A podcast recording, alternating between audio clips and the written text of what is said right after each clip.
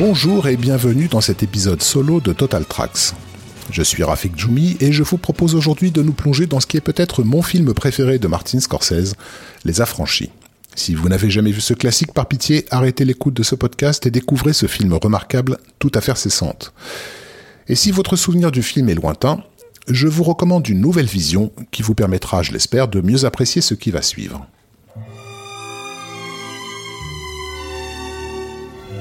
Alors pourquoi les affranchis? Comme vous le savez, Total Tracks s'intéresse prioritairement aux musiques surtout orchestrales et composées spécifiquement pour le film. Or, la musique des affranchis ne contient que des chansons préexistantes au film.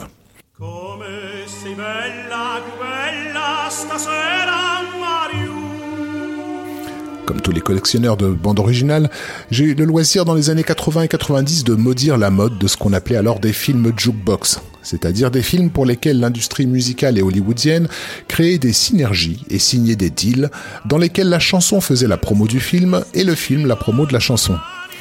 Cette méthode a eu pour effet de surcharger les rayons de disques avec des compilations souvent foireuses et de surcharger les films avec des séquences gratuites qui devaient mettre ces chansons en valeur.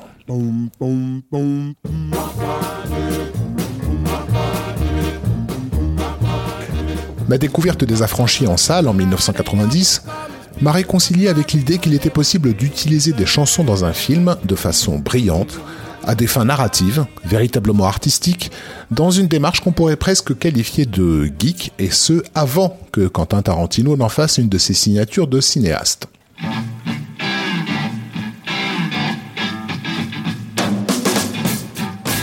Car non content d'être un cinéphile parmi les plus éduqués au monde, Scorsese est également une encyclopédie de la musique populaire d'après-guerre. Rappelons qu'il a réalisé et produit des documentaires consacrés au groupe The Band, à Bob Dylan, au Rolling Stone, à George Harrison, à Peter Gabriel, qu'il a réalisé des clips pour Michael Jackson, qu'il a conçu et produit avec Mick Jagger la série vinyle pour HBO sur l'industrie musicale des années 70, etc., etc. Autrement dit, le moindre choix musical dans ses films répond à un souci maniaque de la précision, à la fois historique, sémiologique et narrative. Nous ne pourrons pas passer en revue les 43 morceaux utilisés dans le film, mais comme nous allons le voir, sur ce que nous avons sélectionné, tous ces titres fonctionnent à de multiples niveaux.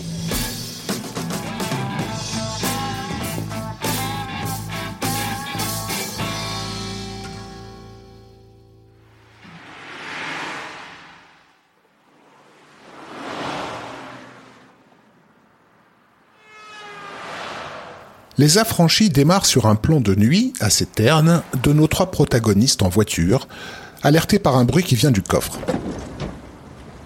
Ils s'arrêtent en forêt et, sous la lumière rouge et baroque de leur véhicule, ils ouvrent le coffre dans lequel nous découvrons un pauvre homme en sang, pas encore décédé. Tommy DeVito, joué par Joey Pesci, dégaine un gigantesque couteau, presque comique dans sa démesure, et administre d'horribles coups à la victime avant que James Conway, joué par Robert De Niro, ne l'achève avec son revolver. Enfin, notre référent, Henry Hill, joué par Ray Liotta, referme le coffre de la voiture et prononce en voix off sa célèbre réplique Aussi loin que je me souvienne, j'ai toujours voulu être un gangster. As far back as I can remember, I always wanted to be a gangster.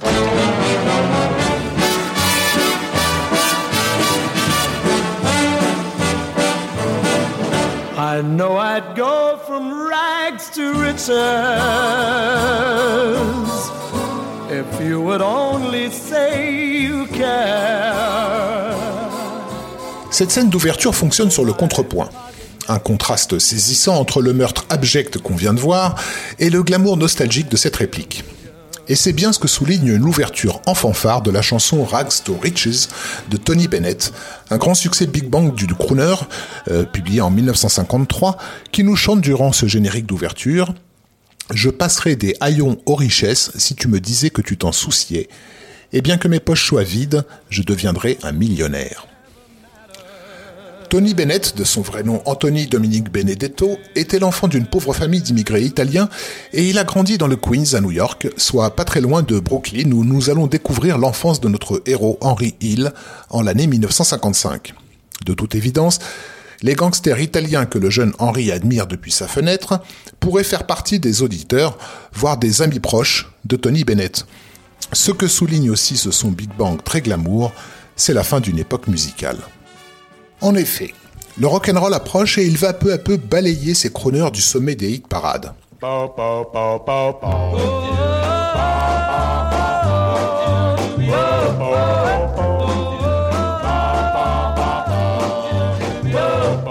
Voilà pourquoi lorsque nous suivons le jeune Henry dans ses premières tentatives de faire partie de ce monde de la pègre, nous entendons le son des Cleftones avec la chanson Can't We Be Sweethearts?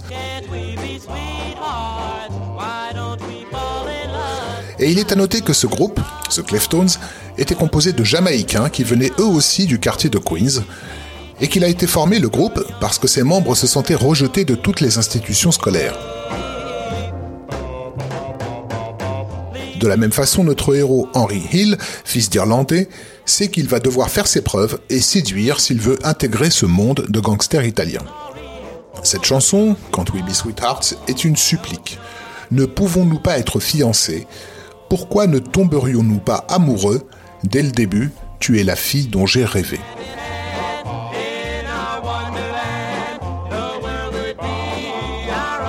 Oui, pour le jeune Henri, ce monde de gangsters, c'est une fille qu'il désire. Et cette confusion émotionnelle d'objet du désir est absolument fondamentale. Elle sera entretenue durant toute la bande-son du film. On pourrait presque dire qu'elle en est le sous-texte permanent. Cette fille est séduisante, excitante, mais elle est aussi violente. Elle a un cœur de pierre comme le souligne littéralement la chanson Hearts of Stone lorsque les gangsters kidnappent un pauvre facteur sur ordre du jeune Henry et le torturent au rythme des No No No de Otis Williams.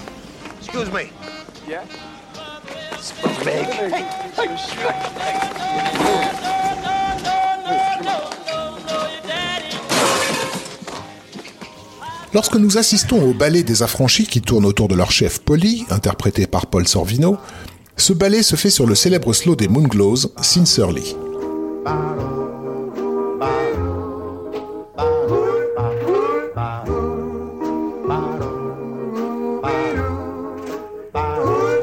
Toute la pulsion sexuelle adolescente qui a baigné ce premier quart d'heure du film trouve sa résolution lorsque le jeune Henry sort du tribunal, où il a refusé de donner le nom de ses patrons. Là, tous les gangsters l'attendent pour l'applaudir et l'accueillir à bras ouverts, et Polly s'écrie avec fierté Oh, t'as perdu ton pucelage.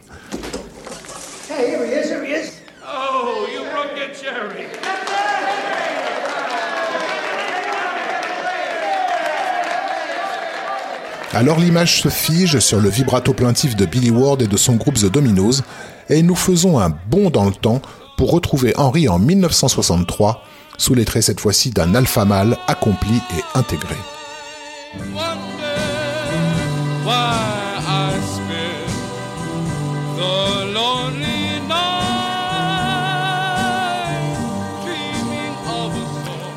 La particularité historique du chanteur Billy Ward qu'on entend, c'est qu'il était un noir américain qui avait eu le privilège d'étudier la musique dans des institutions prestigieuses, qui à son époque auraient dû lui être fermées.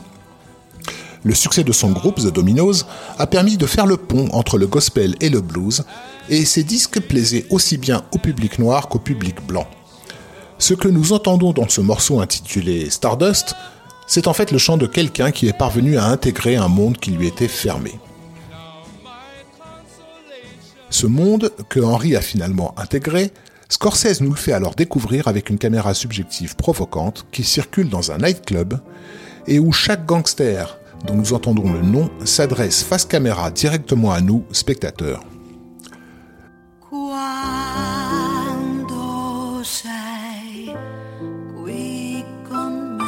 Ce que nous entendons alors est un des plus gros succès de la chanteuse italienne Mina, This World We Love In, qui la propulsa en 1961 au hit parade américain. Mais Scorsese a choisi ici la version italienne de la chanson, Il cielo e una stanza pour bien nous faire comprendre que nous sommes ici dans une enclave, un pays dans le pays, où s'appliquent d'autres règles et d'autres lois.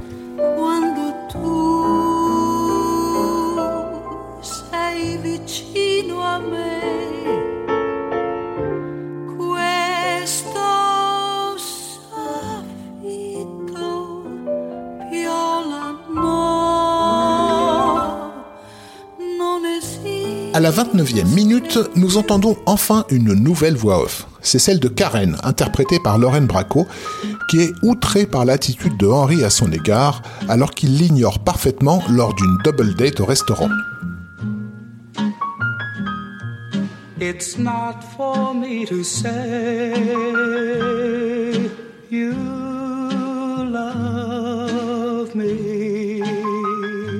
Scorsese utilise ici de façon assez ironique un standard de Johnny Mathis, It's Not For Me To Say, une blouette pour midinette bien ennuyeuse typique des années 50, mais dont les paroles, ce n'est pas à moi de le dire, peuvent tout à fait s'accorder au silence grossier que Henry entretient durant cette soirée. Il faudra que Karen lui fasse un scandale en pleine rue et devant ses amis pour que Henry ressente enfin un début d'excitation à son égard. L'opération séduction par laquelle il espère reconquérir cette jeune femme sanguine donne lieu à un des morceaux de bravoure du film. Il s'agit du dorénavant célèbre plan séquence durant lequel Henry emmène Karen au Copacabana, un club ultra sélect, et la fait passer par les coulisses.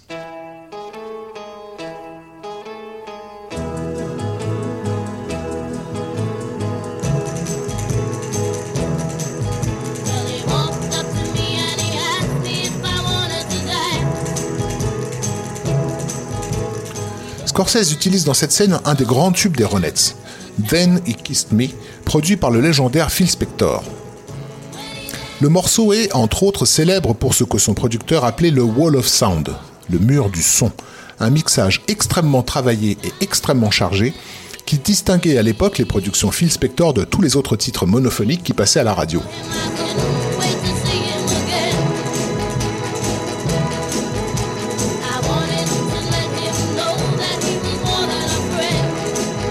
L'effet du Wall of Sound, c'est d'immerger l'auditeur, voire de le déborder, par le trop-plein de cuivre et de percussions. Et c'est exactement ce que ressent Karen dans cette scène. Un trop-plein d'émotions, alors qu'elle découvre peu à peu que ce jeune homme nonchalant semble connaître tout le monde, du commis au chef cuisinier, des videurs au patron de l'établissement, jusqu'aux riches clients, et que tous lui témoignent un respect surnaturel.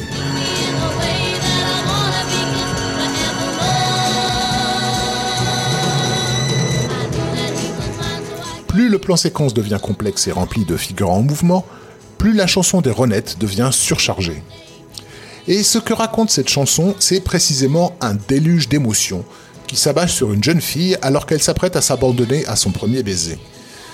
Sûr de son effet, la séquence utilise presque toute la longueur du morceau, à l'issue duquel nous savons que Karen est définitivement conquise à vie par cette démonstration de puissance sexuelle.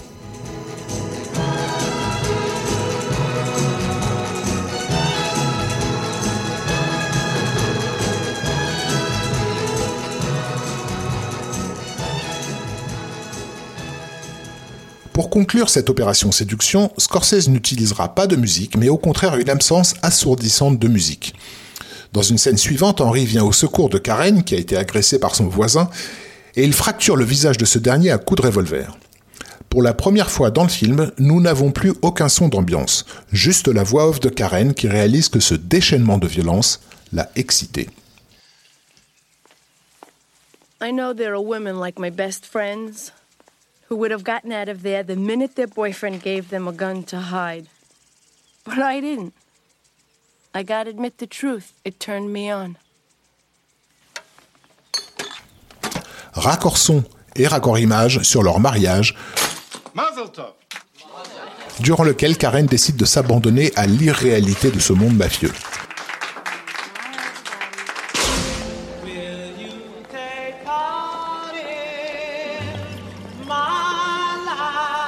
La chanson Life is but a Dream, La vie n'est qu'un rêve, du groupe de doo-wop The Harptones, souligne explicitement l'impression d'ivresse de la jeune femme.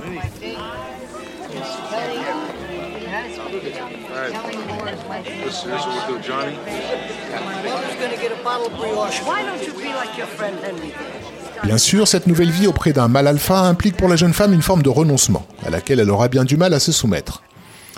Alors que tout a été fait précédemment pour nous faire ressentir l'excitation de la vie de gangster, nous découvrons via Karen la cage dorée qu'est la vie d'une femme de gangster.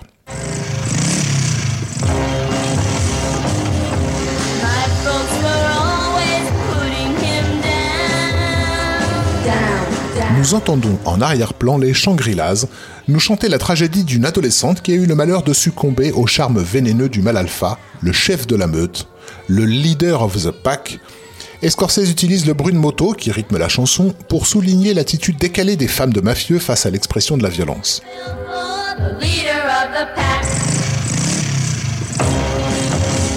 Karen découvre la nature du monde avec lequel elle a signé un pacte.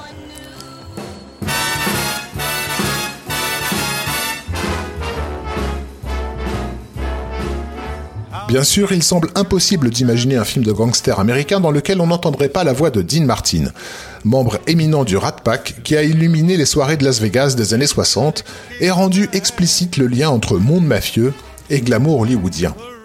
La chanson End That Kick in the Head, qu'on entendait dans la version d'époque du film euh, Ocean's Eleven, confirme de nouveau ce lien très étroit entre l'excitation sexuelle et la violence, n'est-ce pas comme un coup dans la tête? Mais en lieu et place du glamour de Las Vegas, ce que nous voyons à l'image, c'est en fait une succession de Polaroids désaturés que Karen a dû prendre pendant les interminables anniversaires et autres fêtes où elle ne voyait personne d'autre que ces mêmes gangsters et ces mêmes femmes de gangsters.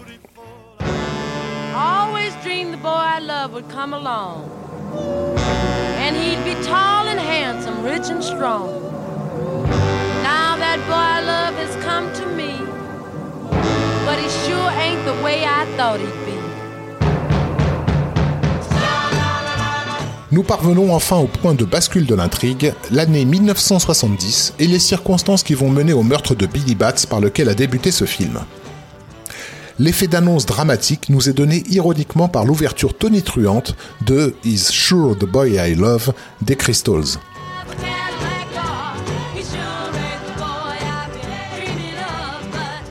Lorsqu'a lieu l'acte irréparable de Tommy, inouï de violence, Scorsese décide d'illustrer les coups dans la tête et les gerbes de sang avec l'un des emblèmes du flower power de l'époque, le chanteur écossais Donovan et son morceau Atlantis.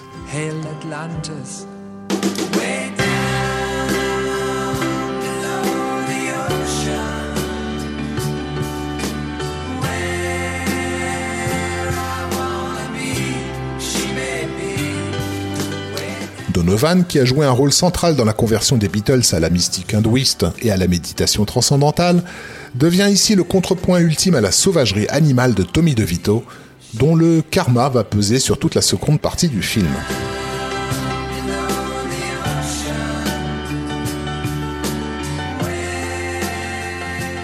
Dès lors, le film va s'employer à retirer le vernis de glamour et d'enchantement qui a baigné ses premières scènes pour nous confronter à l'énergie centrale qui fait tourner ce monde, la violence. Les soirées entre potes se terminent par des mises à mort stupides et gratuites. Et lorsque nous reverrons Henri et Karen au lit, dans une position sexuellement explicite, c'est dans la séquence où elle le menace de mort avec le revolver qu'il lui a confié auparavant.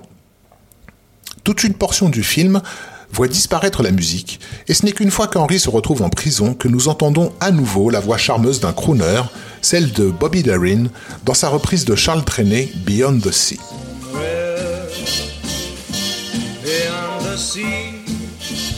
En effet, ce qui devrait être un épisode de dépression est ici explicitement montré comme un moment d'accalmie, soit de retour à la normale.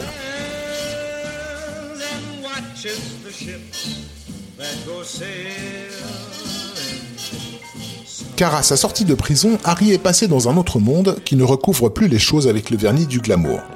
Visuellement, la photo est sensiblement moins colorée, les décors beaucoup moins riches.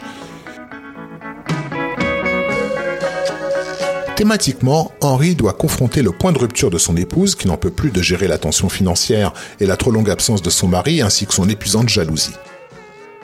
Musicalement, cela se traduit par l'éruption d'un son beaucoup plus rugueux, celui des années 70 et du Gimme Shelter des Rolling Stones. Une chanson écrite par Keith Richards lors d'un épisode de grande tension dans le groupe, et précisément une tension de jalousie amoureuse. Maintenant que nous savons à quoi nous en tenir et quelles sont les véritables règles implicites de ce monde, il n'est plus besoin de nous prévenir des morts brutales à venir. Ainsi, lorsque le personnage du vendeur de perruques Maury, interprété par Chuck Lowe, fait preuve d'insistance en réclamant de façon inconsidérée sa part du butin sur le très gros coup que nos protagonistes ont accompli, il suffit à Scorsese d'un simple travelling avant sur le visage de Jimmy, alias Robert De Niro, accompagné par les accords célèbres du Sunshine of Your Love du groupe d'Eric Clapton Cream, et nous comprenons instantanément que le sort du pauvre Maury est scellé, bien qu'il n'ait trahi personne.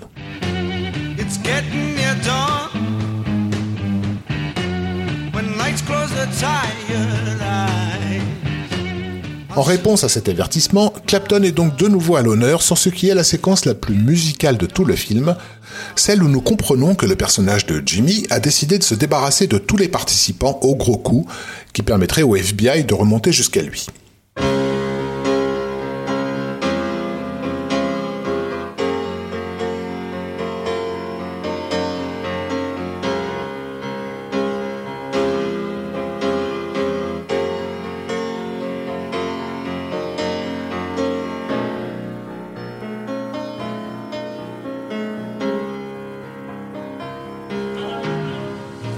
Bien que Henry et Tommy soient épargnés par ce massacre, cet épisode achève de lever le voile sur l'illusion de ce monde.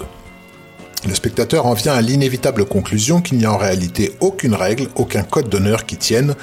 Ici, la violence est reine et les vies de chacun ne tiennent finalement qu'à l'instabilité émotionnelle d'un de ses membres. La caméra découvre donc lentement les corps sans vie des membres de l'équipe, qui abattu dans sa Cadillac rose, qui découvert dans une poubelle, qui gelait dans un camion frigorifique. Scorsese utilise le second mouvement de la chanson Layla, sous-titré Piano Exit, que Clapton a enregistré avec son groupe Derek and the Dominos.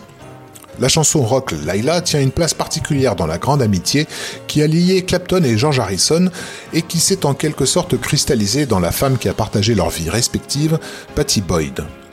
Ce second mouvement, le piano exit que nous entendons, a été enregistré une semaine après Layla et il constitue le versant mélancolique de la chanson, celui qui raconte la fin des illusions. Scorsese chorégraphie précisément ses plans pour les faire correspondre à la rythmique et aux mesures du morceau, et il livre une séquence qu'on pourrait presque qualifier de vidéoclip, une séquence qui se termine incidemment par le retour brutal des règles du karma lorsque le personnage de Tommy croit qu'il va enfin devenir un affranchi et réalise au dernier moment qu'il va payer de sa vie pour la vie qu'il a prise en début de film.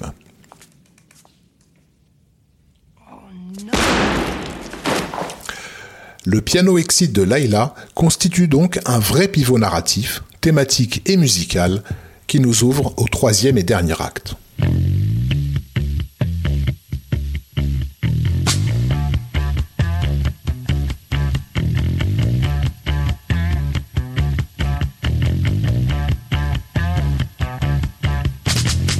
Celui-ci débute par un nouveau tour de force filmique, plus précisément un exercice de montage assez incroyable pour l'époque, qui nous fait vivre le quotidien infernal d'Henry Hill, cocaïné jusqu'à l'os, au bord du précipice, proche du burn-out terminal.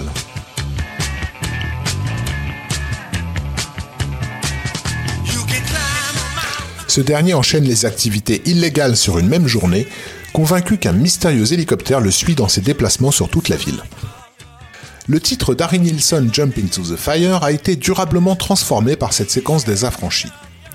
La chanson de 1971 se voulait au départ une forme de complainte d'amoureux transi qui s'ouvre progressivement à une complainte sociale. Mais l'utilisation frénétique qu'en fait Scorsese, son insistance à isoler les cris lancinants du chanteur, amène cette complainte à la plus trépidante illustration de la paranoïa. Notons qu'à la fin des années 70, Scorsese a lui-même été gravement affecté de cocaïnomanie, et il ne fait aucun doute que la puissance d'évocation de cette scène repose sur du vécu intime.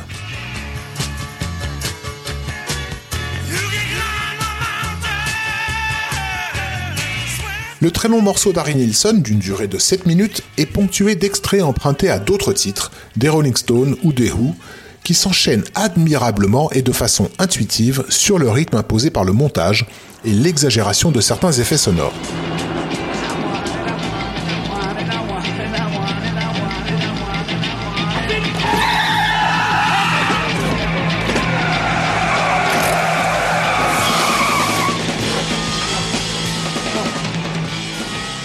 Cet aller-retour étrange d'un morceau à l'autre participe à la sensation de confusion du héros. Lors d'un semblant d'accalmie sur cette scène épique, la voix de Muddy Waters, tirée de l'intro de Manish Boy, vient nous rassurer de façon ironique en chantant Everything's gonna be alright this morning, tout ira bien ce matin.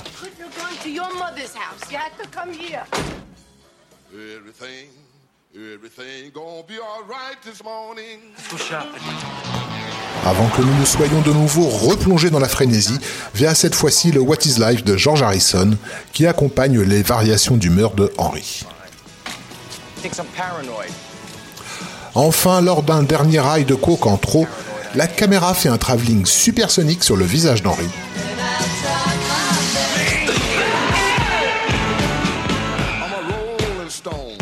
Et la voix de Muddy Waters revient de façon cette fois-ci très audible, brutale, avec toute la lourdeur et la puissance de Manish Boy. Nous parvenons au bout de cette journée. Henry est visiblement épuisé et le spectateur avec lui. La musique, jusque-là incessante, s'arrête enfin. Accalmie.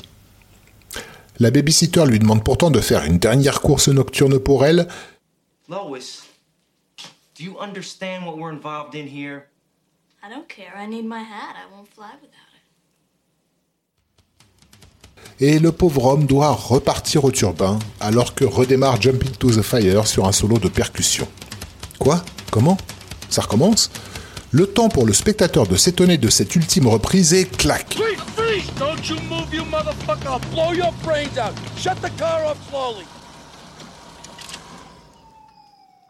apparaissent les agents du FBI qui viennent arrêter Henry. Alors le morceau de Nilsson s'éteint mollement, synchronisé avec le moteur de la voiture d'Henry qui s'arrête. 10 minutes. C'est la durée totale de ce chapitre furieux, pratiquement un film dans le film. Musicalement, nous sommes passés de la relative insouciance et du glamour des années 50-60 à la dureté cynique et autodestructrice de la fin des années 70. Nous avons basculé dans une autre époque et atteint un point de rupture dans le parcours de notre héros qui s'est consumé sous nos yeux. C'est fini.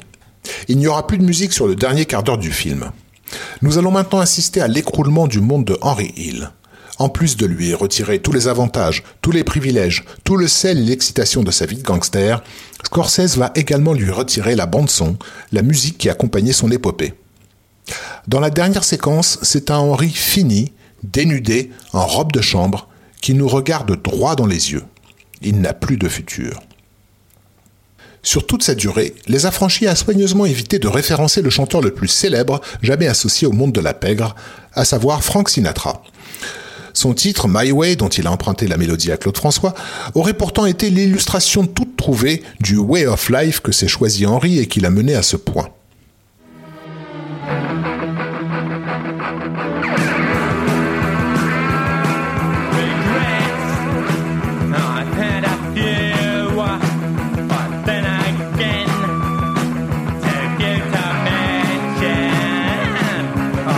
Nous avons passé l'époque des crooners, des big bands, du blues ou même du rock. Scorsese conclut son film avec une reprise de My Way, certes, mais par Sid Vicious, le chanteur des Sex Pistols, qui s'est lui aussi vite consumé. Au bout de cette odyssée, nous sommes parvenus à l'époque du punk, et son slogan rejoint parfaitement le sentiment nihiliste qui s'empare du spectateur. No futur.